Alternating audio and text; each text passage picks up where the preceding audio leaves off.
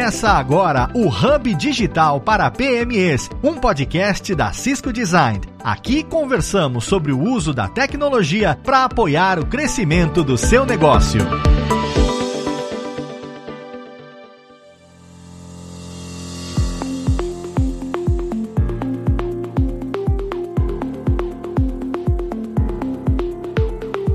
Olá, seja muito bem-vindo. Eu sou Léo Lopes e está no ar mais um episódio do Hub Digital para PMEs, um podcast trazido até você pela Cisco Design. E chegamos ao nosso oitavo episódio hoje, trazendo para você mais um case de sucesso, um case de parceiro relacionado a como trazer inovação e confiança para o nosso cliente a partir da tecnologia. A gente traz hoje aqui o case da Fab Tecnologias e para conversar comigo, eu tenho aqui do meu lado o Emerson Gilo lá da Cisco. Tudo bem, Emerson? Seja bem-vindo ao Hub Digital. Bom dia, Léo. Muito obrigado pela oportunidade. Gilo, a gente tem hoje aqui o nosso convidado. Quero que você fale um pouco o que, que motivou a gente trazer esse case da Fab Tecnologias aqui para o nosso podcast. Bom, o case aqui é um case importante, é um case bastante significativo. Nós tivemos a oportunidade de, junto com a FAB, entregar um projeto né, de conectividade,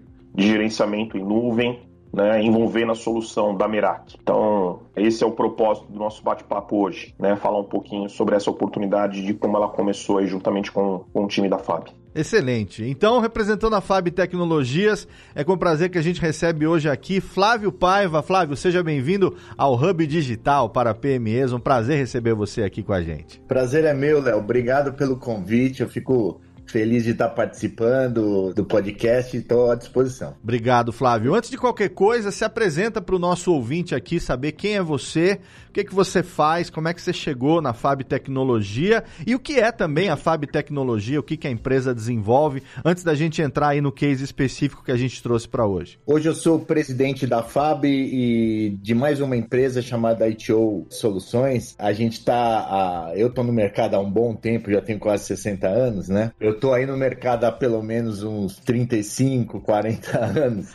e a gente. A, a FAB, ela é uma empresa que nasceu com um tom disruptivo de mercado. Então a gente resolveu investir fortemente numa ideia de como fortalecer IoTs no mercado. Uhum. Então tem todo. A empresa nasceu com o intuito de oferecer robotização geolocalização, e isso aí é uma coisa relativamente nova para o nosso mercado. Para a gente explicar para o nosso ouvinte aqui, quando a gente fala de IoT, a gente está falando de Internet of Things, né? A internet das coisas, né? A integração de praticamente tudo que a gente tem através da rede, né? Exatamente. Até estamos falando hoje de geladeira querendo, até tem propag várias propagandas, geladeira falando com o usuário se o produto do estoque na geladeira está acabando e outras cositas mais, né? Sim, sim, com certeza. E quando você começou a, a Fab Tecnologias, como é que foi na época que você começou a empresa até chegar no ponto que chegou hoje trabalhando com a internet das coisas? Na verdade, assim, a empresa nasceu de uma situação inusitada. Um amigo meu, pessoal, ele tem uma empresa de engenharia na região de Tocantins e ele percebeu um gancho que o Tribunal de Contas da União aprovou, que é você efetivamente medir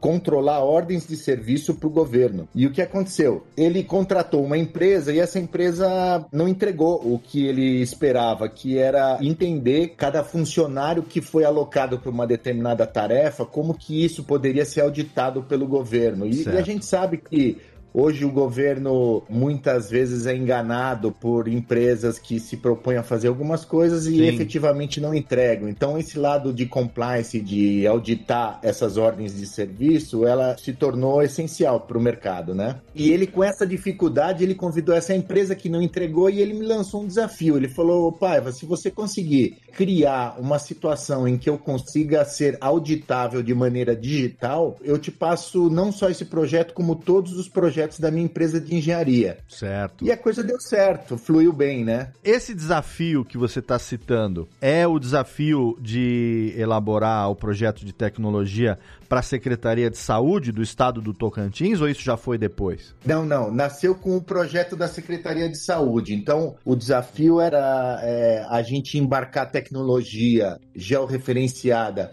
que pudesse apontar as pessoas dentro do ambiente hospitalar e a gente contou com a parceria da Cisco nesse projeto, né? Certo. E o desafio era monstruoso, porque a gente tinha que levantar toda essa solução. Estou falando de desenvolvimento e de implantação da infraestrutura da Cisco uhum. em aproximadamente seis meses. Então, boa parte desse tempo a gente consumiu no desenvolvimento da solução. A gente tinha esses seis meses aí de deadline para entregar o projeto. A gente entregou o desenvolvimento da aplicação desse ERP em aproximadamente quatro meses uhum. e sobraram dois meses para a gente colocar toda a infraestrutura infraestrutura da Cisco. E graças a Deus a Cisco nos ajudou aí no prazo de entrega e tal, e a coisa é, a gente conseguiu implementar nesse mês é, de junho as 44 localidades que a gente se propôs. Flávio, fala pra gente aqui qual era a situação quando vocês foram chamados e quais foram os maiores desafios desse trabalho, porque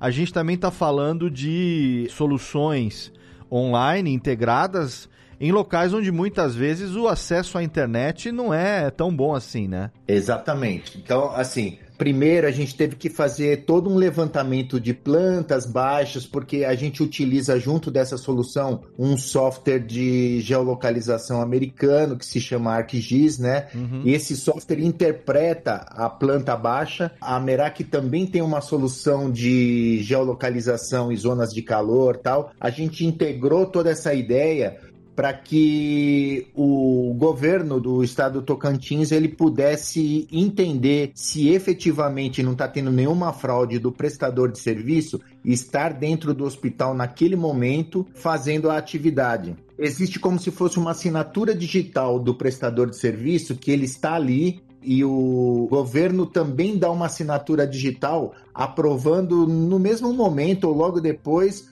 ou não aquela atividade, né? Então ela pode atuar através de fotos, a gente já está trazendo também uma nova tecnologia da Cisco, que são as câmeras MV, para fazer aprovação de ordens de serviço através de imagens também, né? Uhum. Então, é, isso é uma economia de tempo brutal, tanto para o governo quanto uma economia para o prestador de serviço além do compliance da operação, né? Tem a questão também que, é, não sei, eu queria que você explicasse para a gente essa dificuldade, talvez, ou a burocracia envolvida nisso, que é como que você consegue manter e organizar toda essa informação, porque afinal de contas você está falando de colocar equipamento de uma empresa privada dentro de locais públicos, né? Então, enfim, tem toda a questão de inventário de equipamento, dados, solução, enfim, essa questão de compliance que você falou, né? Atualização, sei lá, software, antena. Quais foram os principais desafios técnicos encontrados nesse aspecto também?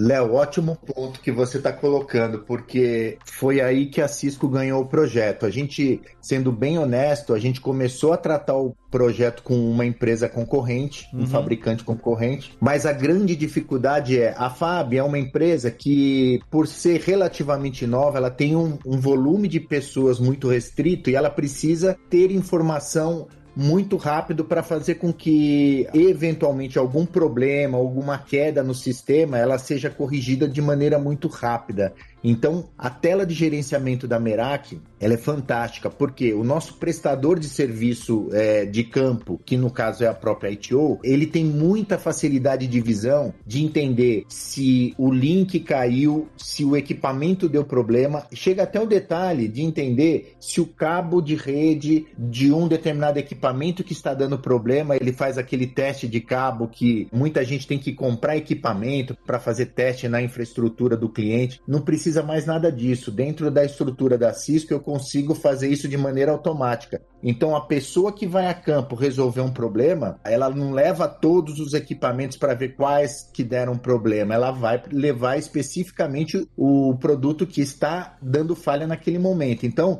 ele pode levar só um cabo, pode levar só um switch, pode levar só uma antena, ou ele pode configurar remotamente tudo isso uhum. através da console Merak. Eu queria puxar aqui o Gilo no papo também. Gilo, essa facilidade que o Flávio tá falando pra gente aqui, ela é algo que é inerente da solução ou a gente tem a solução sendo versátil e se adaptando a todo tipo de situação, como essa que tem uma especificidade assim bem, né, diferente, né? A solução da Merak ela tem essa versatilidade mesmo. Foi pra gente, claro, um desafio até pelo tempo de execução, uhum. né? Como o Flávio colocou. Você imagina um projeto complexo como esse, muitas vezes você tem que ir a campo, fazer um site survey, levar produto, demonstrar, ou seja, leva muito tempo. Né? Então, o que a gente conseguiu através dos nossos especialistas foi entender rapidamente a demanda, a necessidade da FAB e remotamente simular todo esse ambiente, mostrando e demonstrando né, a solução, mostrando principalmente a solução em nuvem, né, essa facilidade, como o Flávio colocou, do gerenciamento. Então, de qualquer lugar que você esteja, você poder acessar a console, a tela de gerenciamento e capturar os eventos, né, saber se você tem algum equipamento ocioso, algum equipamento que esteja com algum problema e já tomar uma ação rápida. Então, a gente conseguiu rapidamente demonstrar e mostrar as facilidades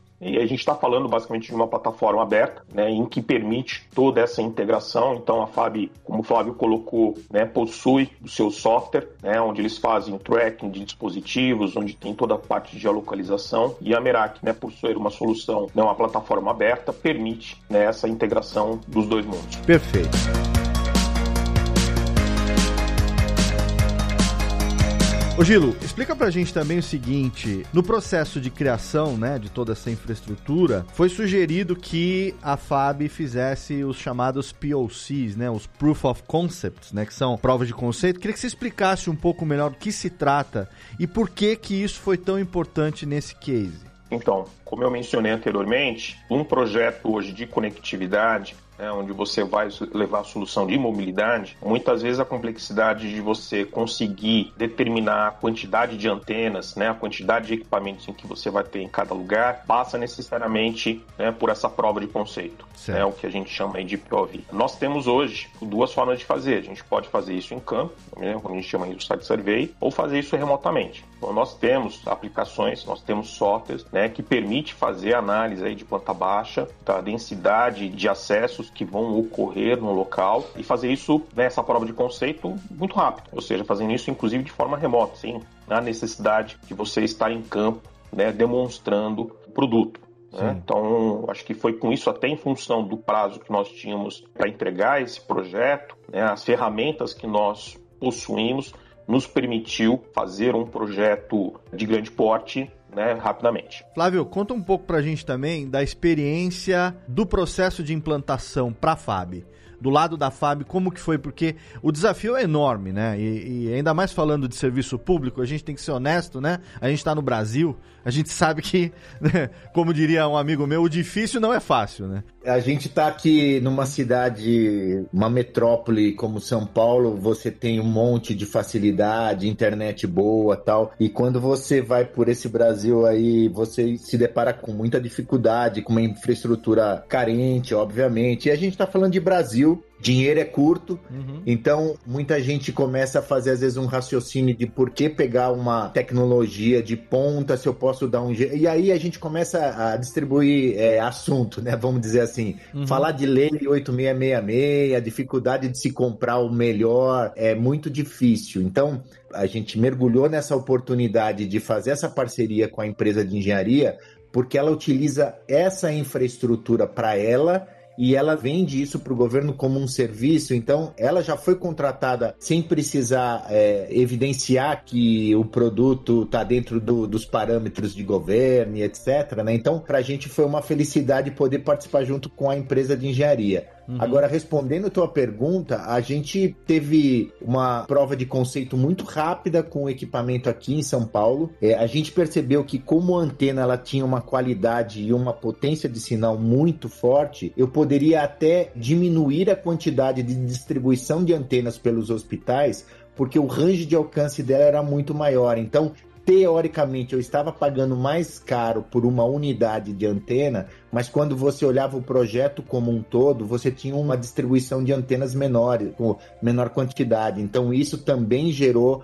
um saving aí em relação ao custo do projeto, né? Então, e todo esse tempo de custo de manutenção, de manter a operação toda ativa, isso a gente levou em consideração e foi uhum. isso que fechou o número do projeto, né? Sim, é, e você, você tocou em custo e são acho que dois pontos que são sempre assim nevrálgicos, né, essenciais em qualquer projeto desse porte, né? A questão do custo, obviamente, e a questão da segurança, né? A segurança Sim. de dados, principalmente, ainda mais que a gente está falando de dados muitas vezes confidenciais. A gente tem aí também compliance agora com LGPD, tudo que está envolvido nesse processo, a gente já não pode mais pensar naquela segurança de caderneta como se fazia antigamente, né? Que você anota nome, endereço, é. telefone é. e, e tá tudo ali resumidinho no mesmo lugar. Qualquer um que tiver acesso a isso, né, já a segurança sim, sim. foi embora. Como que fica também essa relação com a segurança, principalmente segurança de dados sensíveis? É, dentro da nossa empresa, Léo, a gente faz questão, a gente tem todo um time que cuida de LGPD. A gente presta esse serviço para algumas empresas que estão no nosso hall de contatos aqui. E a gente usa LGPD e a parte de qualidade com muita seriedade. A empresa se tornou esse, ela nasceu esse ano e ela já se tornou compliance em, em lei anticorrupção e também de ISO 9000. Muita gente acha que é besteira, uhum. mas a organização das coisas, a gente tem uma pessoa que cuida de toda a qualidade, entrega, tal. Isso daí pra gente é um ponto fundamental, porque na crise que a gente tá, você atender mal um cliente por problemas pequenos, estou falando de documentação e etc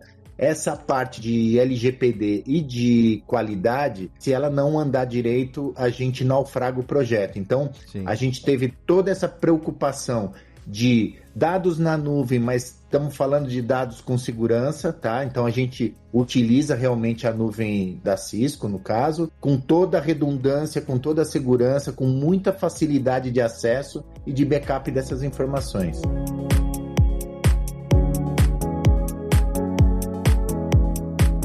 Outro ponto que também tenho aqui interesse de saber é o seguinte: você falou de disrupção, né? Quando a gente fala de disrupção, a gente está falando de tecnologia, mas também está falando de comportamento, né?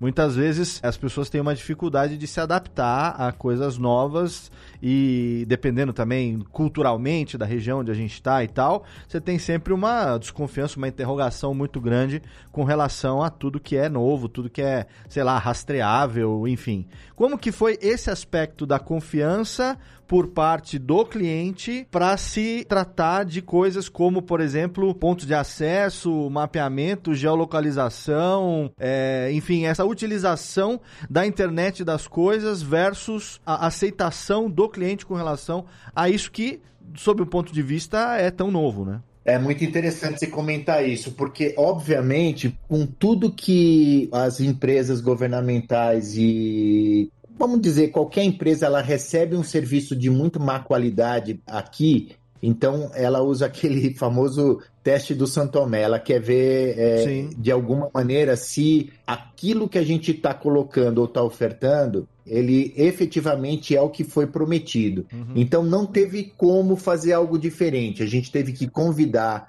tanto o time da engenharia quanto o time governamental e fazer uma demonstração para eles de todo o processo. Você Perfeito. vai falar, puxa vida, um secretário de governo do estado tem paciência para fazer isso? Ele fez questão de participar, por quê? Porque ele não pode ser taxado de uma pessoa que contratou uma empresa baseado numa nova metodologia que o Tribunal de Contas implementou uhum. e ele não está seguindo para e passo o que está acontecendo. Então ele quis ver como isso funcionava, ele quis olhar. A gente tem uma central de gerência tanto aqui quanto no nosso cliente final, que é a Porto, é, lá em Tocantins. Então ele quis acompanhar a movimentação dos funcionários dentro da sede, quando um funcionário está atuando na ordem de serviço ou quando ele está sendo bilhetado, vamos dizer assim. E isso é excelente, porque ele acaba sendo patrocinador desse projeto para outros, né? Sim, deu sorte também, né? Porque esse fator humano é fundamental. Então, parabéns ao secretário, que é o secretário de saúde do estado do Tocantins, que você está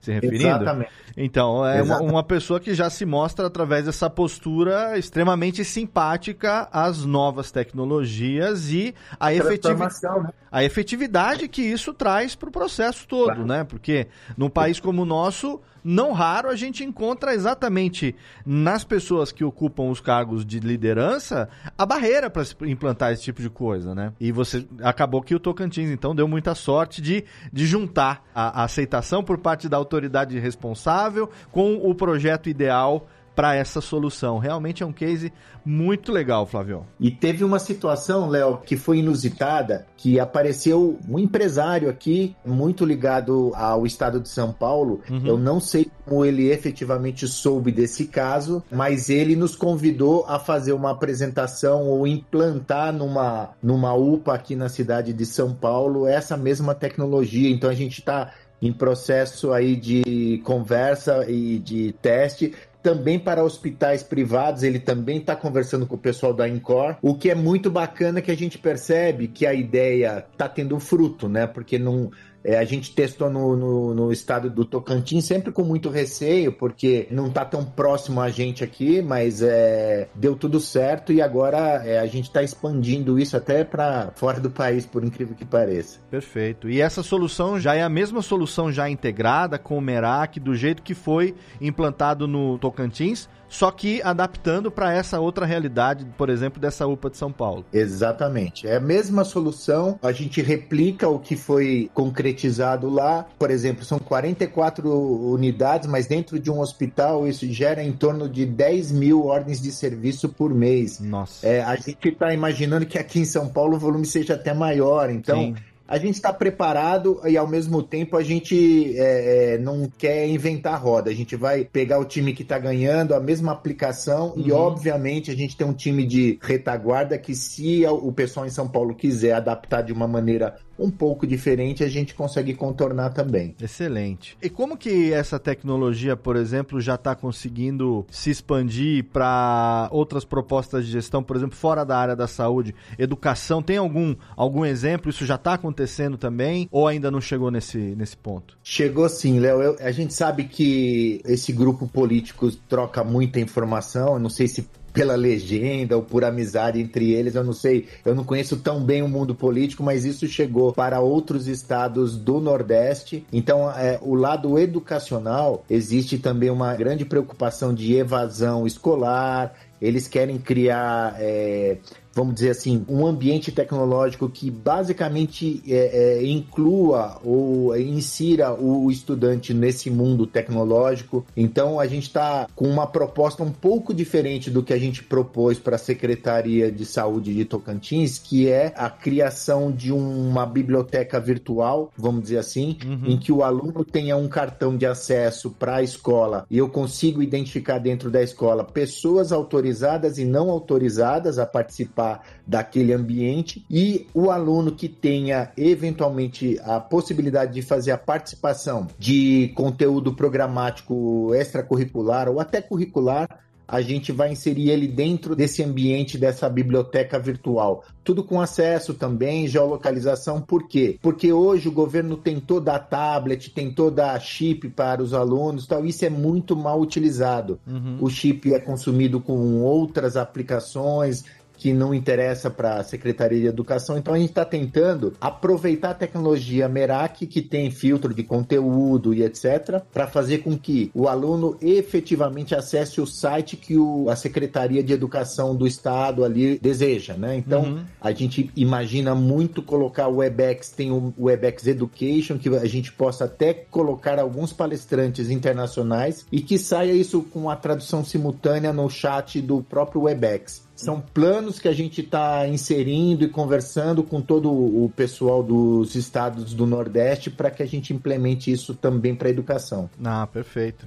E o, Gilo, a plataforma permite o uso irrestrito, né? Quer dizer, as aplicações são inimagináveis. Né? Em todos os setores, praticamente, a gente pode né, ter essa adaptação, como você disse, pela versatilidade, né? Exatamente. Plataforma aberta que permite a integração não só com aplicações do próprio cliente, né, do próprio parceiro, como uhum. outras soluções Cisco.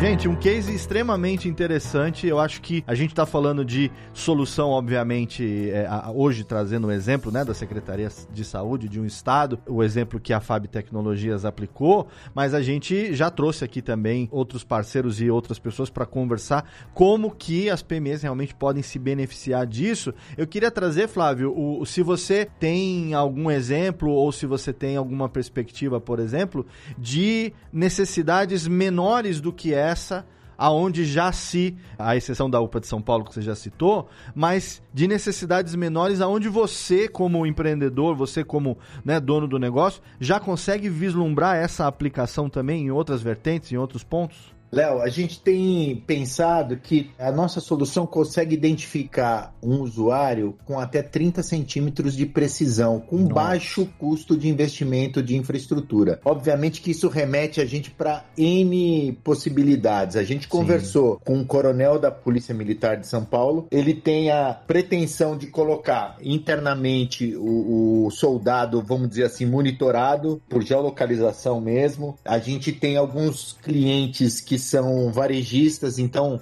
entender que um cliente numa determinada loja ele para muito na frente de uma determinada prateleira e ele compra ou não compra isso leva. É, quem tem a informação tem tudo, né, Léo? Então Sim. a gente está imaginando que para um varejista que queira entender o porquê que o usuário dele ele volta toda semana e ele compra pouco ou compra muito, isso aí é diferença entre estar triste e estar feliz, né? Sim. Ele, ele tem uma ferramenta de ouro na mão e hoje a gente percebe que muita gente tem uma infraestrutura boa, principalmente nas lojas de varejo, mas eles não têm toda essa informação que eles poderiam ter. Então, isso vai gerar um boom de tecnologia que para eles pode fazer muita diferença, entender exatamente o perfil Sim. do usuário que está entrando na loja, quantidade de pessoas, tal. E isso é uma tela que já fica pronta também dentro da uhum. Meraki. Então a gente está falando de clientes que são leais, que dá para entender se eles voltam com alguma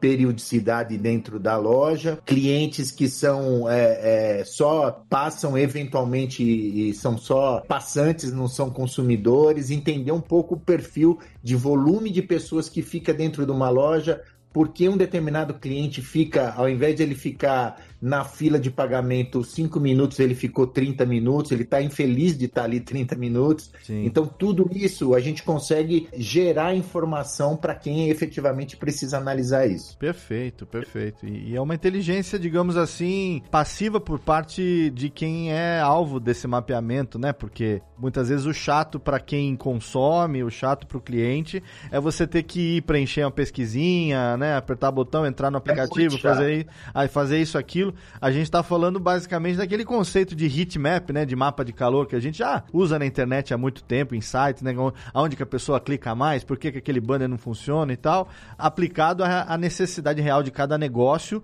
quando a gente está lidando com o, o, principal de todos os negócios, que são as pessoas, né? Exatamente. Hoje, quem tem informação tem tudo, Léo. Então, Sim. se você conseguir gerar isso de maneira que você cumpra as leis, estou falando principalmente de manter sigilo da informação de quem é aquela pessoa, não ser intrusivo desnecessariamente, é, tudo isso você ganha ponto com o teu cliente. O cliente começa a perceber que a, a, o que importa é a visão dele e não do, do... Às vezes o empresário idealiza um negócio para colocar dentro do ambiente comercial dele e não é o que o cliente está querendo consumir. Sim. E isso a aplicação consegue demonstrar facilmente.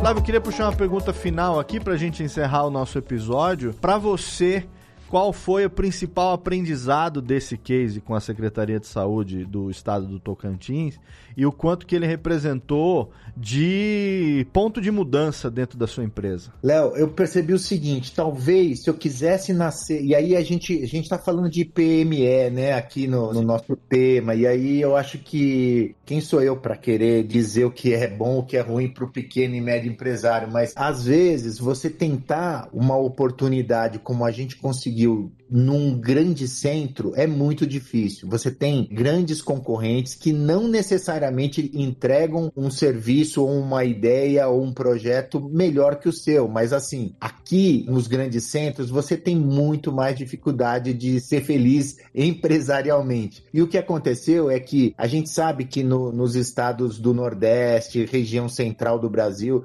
tem muita oportunidade e é um povo muito carente de apoio, de tecnologia. Então, eu me surpreendi muito porque quando você percebe que a gente deu o exemplo agora há pouco que o próprio secretário é, mergulha num projeto como esse, preocupado com dinheiro público, de que não haja um desperdício desse recurso, até eu duvidava, porque eu falava, eu pensava o seguinte, puxa, a galera governamental não está muito preocupado em, em preservar o investimento. E não é verdade a gente percebeu que eles têm que fazer muito com pouco dinheiro, tem muito pouco dinheiro lá. Então, eu me senti feliz porque a gente foi super bem ouvido e isso pra gente foi excelente, porque vai gerar, isso reverbera pro resto dos projetos em outros estados, tá voltando já para São Paulo. Então, Sim. é objetivo alcançado, entendeu, Léo? Com certeza. Com certeza. Olha, eu só tenho a agradecer aqui em nome da Cisco, o Hub Digital realmente tem como objetivo trazer soluções voltadas para pequenas e médias médias empresas.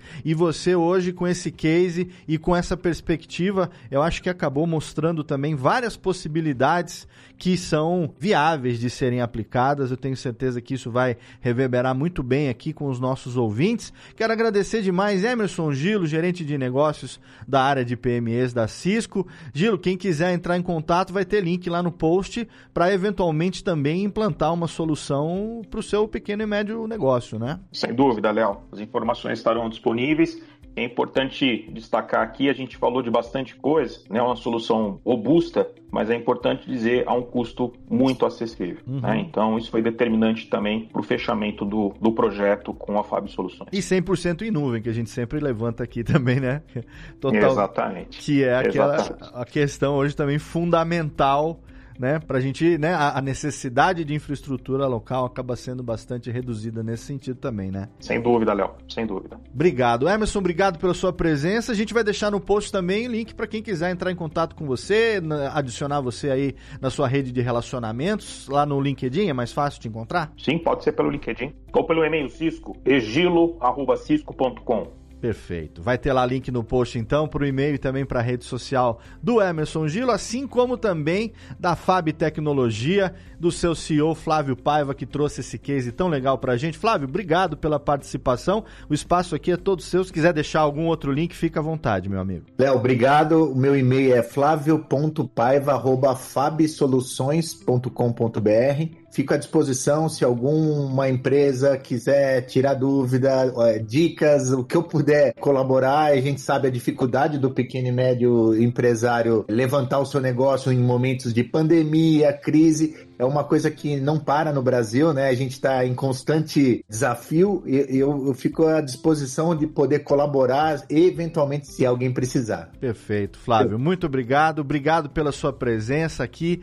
nesse oitavo episódio do Hub Digital para PMEs. E obrigado a você que nos acompanhou, você ouvinte, você aí, pequeno e médio empresário, que ouve o nosso podcast. Muito obrigado pela sua audiência. Todos os links citados no episódio você encontra na postagem desse programa que você acompanha no site da Cisco e também nos principais agregadores de podcast. A gente tem um encontro marcado no próximo episódio, como sempre contando com o seu download, com a sua audiência. Um abraço e até lá.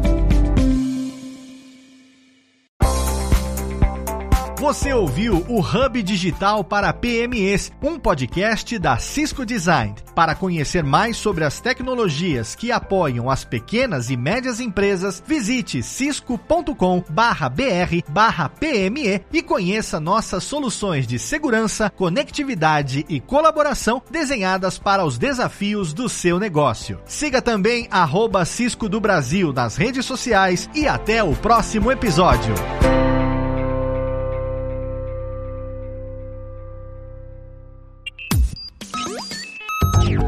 Este podcast foi editado por Radiofobia Podcast Multimídia.